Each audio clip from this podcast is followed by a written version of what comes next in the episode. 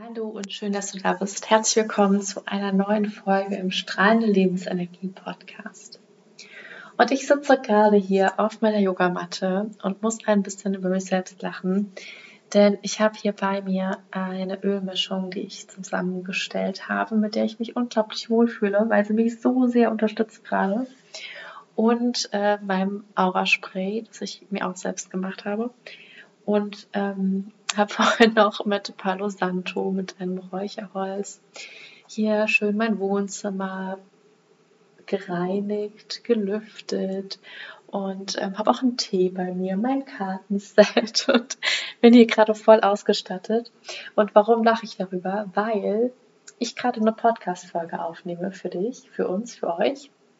Ähm, und ich habe schon mal eine Podcast-Folge aufgenommen, wo es darum geht, dass du dieses ganze Shishi nicht brauchst.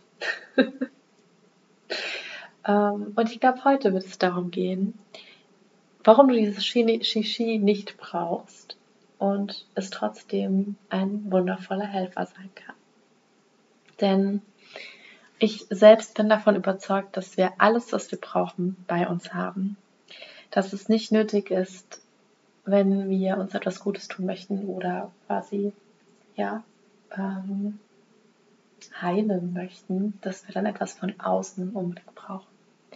Aber es gibt einfach Dinge, die unser, uns auf unserem Weg gut unterstützen können.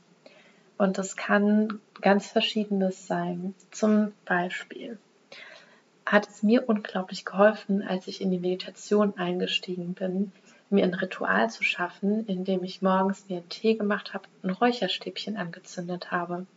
Und der Geruch von dem Räucherstäbchen, den habe ich dann direkt mit Meditation irgendwann assoziiert. Also es hat natürlich ein bisschen gedauert. Aber irgendwann war für mich der Geruch von Räucherstäbchen Meditation, der meditative Zustand. Ich habe das ganz eng miteinander verknüpft. Und durch diese Verknüpfung ist es mir irgendwann leichter gefallen, in den Zustand der Meditation zu kommen, weil ich habe das Räucherstäbchen angemacht und dann wusste mein System schon direkt, okay, Räucherstäbchenduft bedeutet Entspannung, Meditation. Und das heißt, klar ist es nicht notwendig, ein Räucherstäbchen anzumachen, wenn du meditieren möchtest, aber es kann ein super guter Helfer sein. Dann in meinen Reiki-Session nutze ich zum Beispiel Öle oder ähm, Sprays oder auch Palo Santo zum Reinigen der Räume. Und natürlich könnte ich das auch oder kann ich das auch energetisch machen, auf energetische Art und Weise mit Reiki-Energie zum Beispiel, was ich auch mache und nutze. Aber der Duft, der dabei entsteht und zum Beispiel auch der der Dampf, den du siehst, wenn du Palo Santo räucherst, ist ein ganz besonderer, so ein heller Rauch.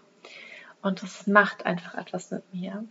Genauso wie jeder Duft natürlich auch bei uns etwas Bestimmtes hervorruft. Also vielleicht hast du, kennst du das oder hast auch so ein Duschzeug zum Beispiel, das nach Zitrus irgendwie duftet, dann erfrischt dich das. Und natürlich können wir das dann entsprechend auch wieder nutzen. Heißt, du brauchst natürlich das Shishi nicht, aber es kann einfach ein unglaublicher Helfer sein. Und deswegen kann es auch hilfreich sein, wenn du da ein bisschen ähm, einsteigst in dem Sinne, dass du weißt, was du brauchst und was dir wann gut tut.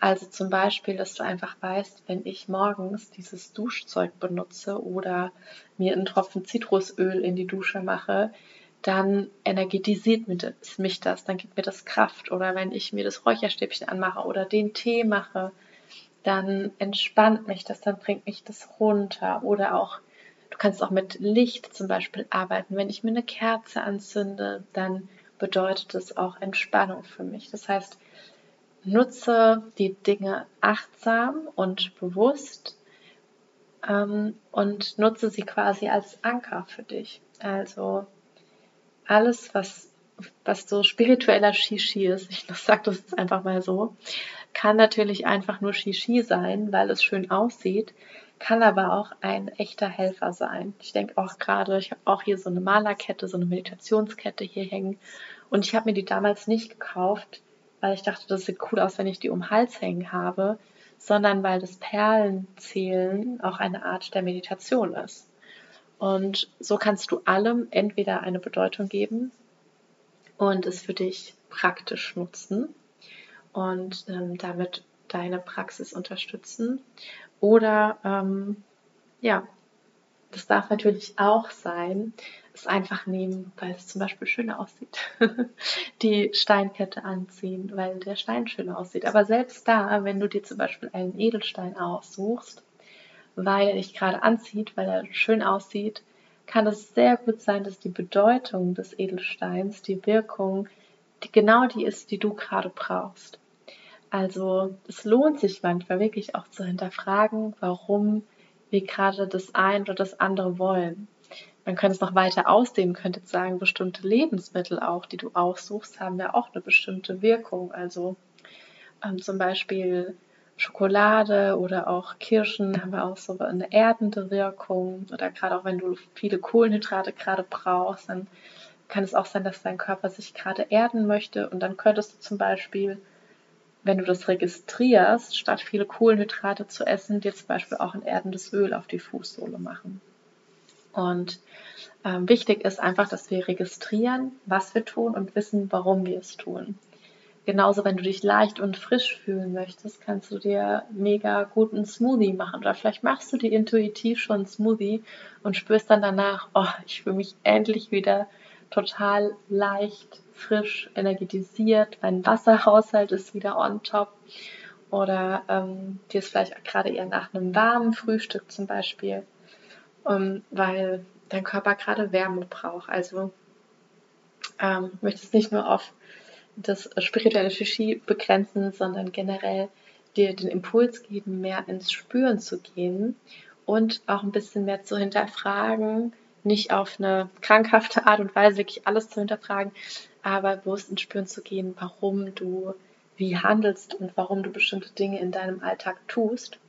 Denn so kannst du auch wunderbar neue Gewohnheiten in dein Leben bringen, neue Gewohnheiten adaptieren, indem du neue Gewohnheiten nämlich an alte anschließt.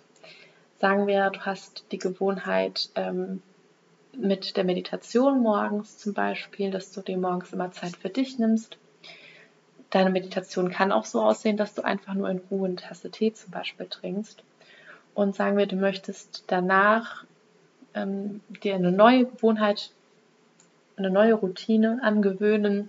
Und die neue Routine wäre spazieren gehen. Dann könntest du das im Anschluss immer machen, dass du im Anschluss an deine Me-Time, wo du zum Beispiel den Tee trinkst oder meditierst, dass du im Anschluss zehn Minuten spazieren gehst. Und das ist so eine, ja, eine ganz einfache Technik, um sich neue Gewohnheiten anzugewöhnen, um die leichter in den Alltag zu bringen. Und es wird jetzt heute eine ganz, ganz kurze Folge mit, ähm, ja, einfach ein bisschen Inspiration, um deine Gewohnheiten vielleicht zu hinterfragen und vielleicht auch im positiven Sinne mal zu schauen, wo unterstützt du dich denn gerade schon richtig, richtig gut, um dir selbst einmal so ein bisschen auf diese Schulter zu klopfen oder aber auch zu gucken, wo kann ich mich noch ähm, besser unterstützen und wo darf ich mir vielleicht auch noch Unterstützung holen. Also wenn du dazu Fragen hast, dann darfst du dich super, super gerne bei mir melden und ähm, genau, mir einfach eine kurze Nachricht schreiben, wenn es um das Thema Gewohnheiten geht oder so, dann können wir da mal zusammen reinschauen.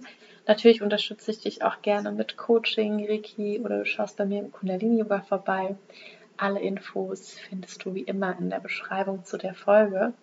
Wenn du Impulse, Anregungen hast, Themen, Fragen, Wünsche, immer nur her damit. Ich freue mich da super, wenn das von dir kommt. Und dein Leben ist kostbar, deine Annika.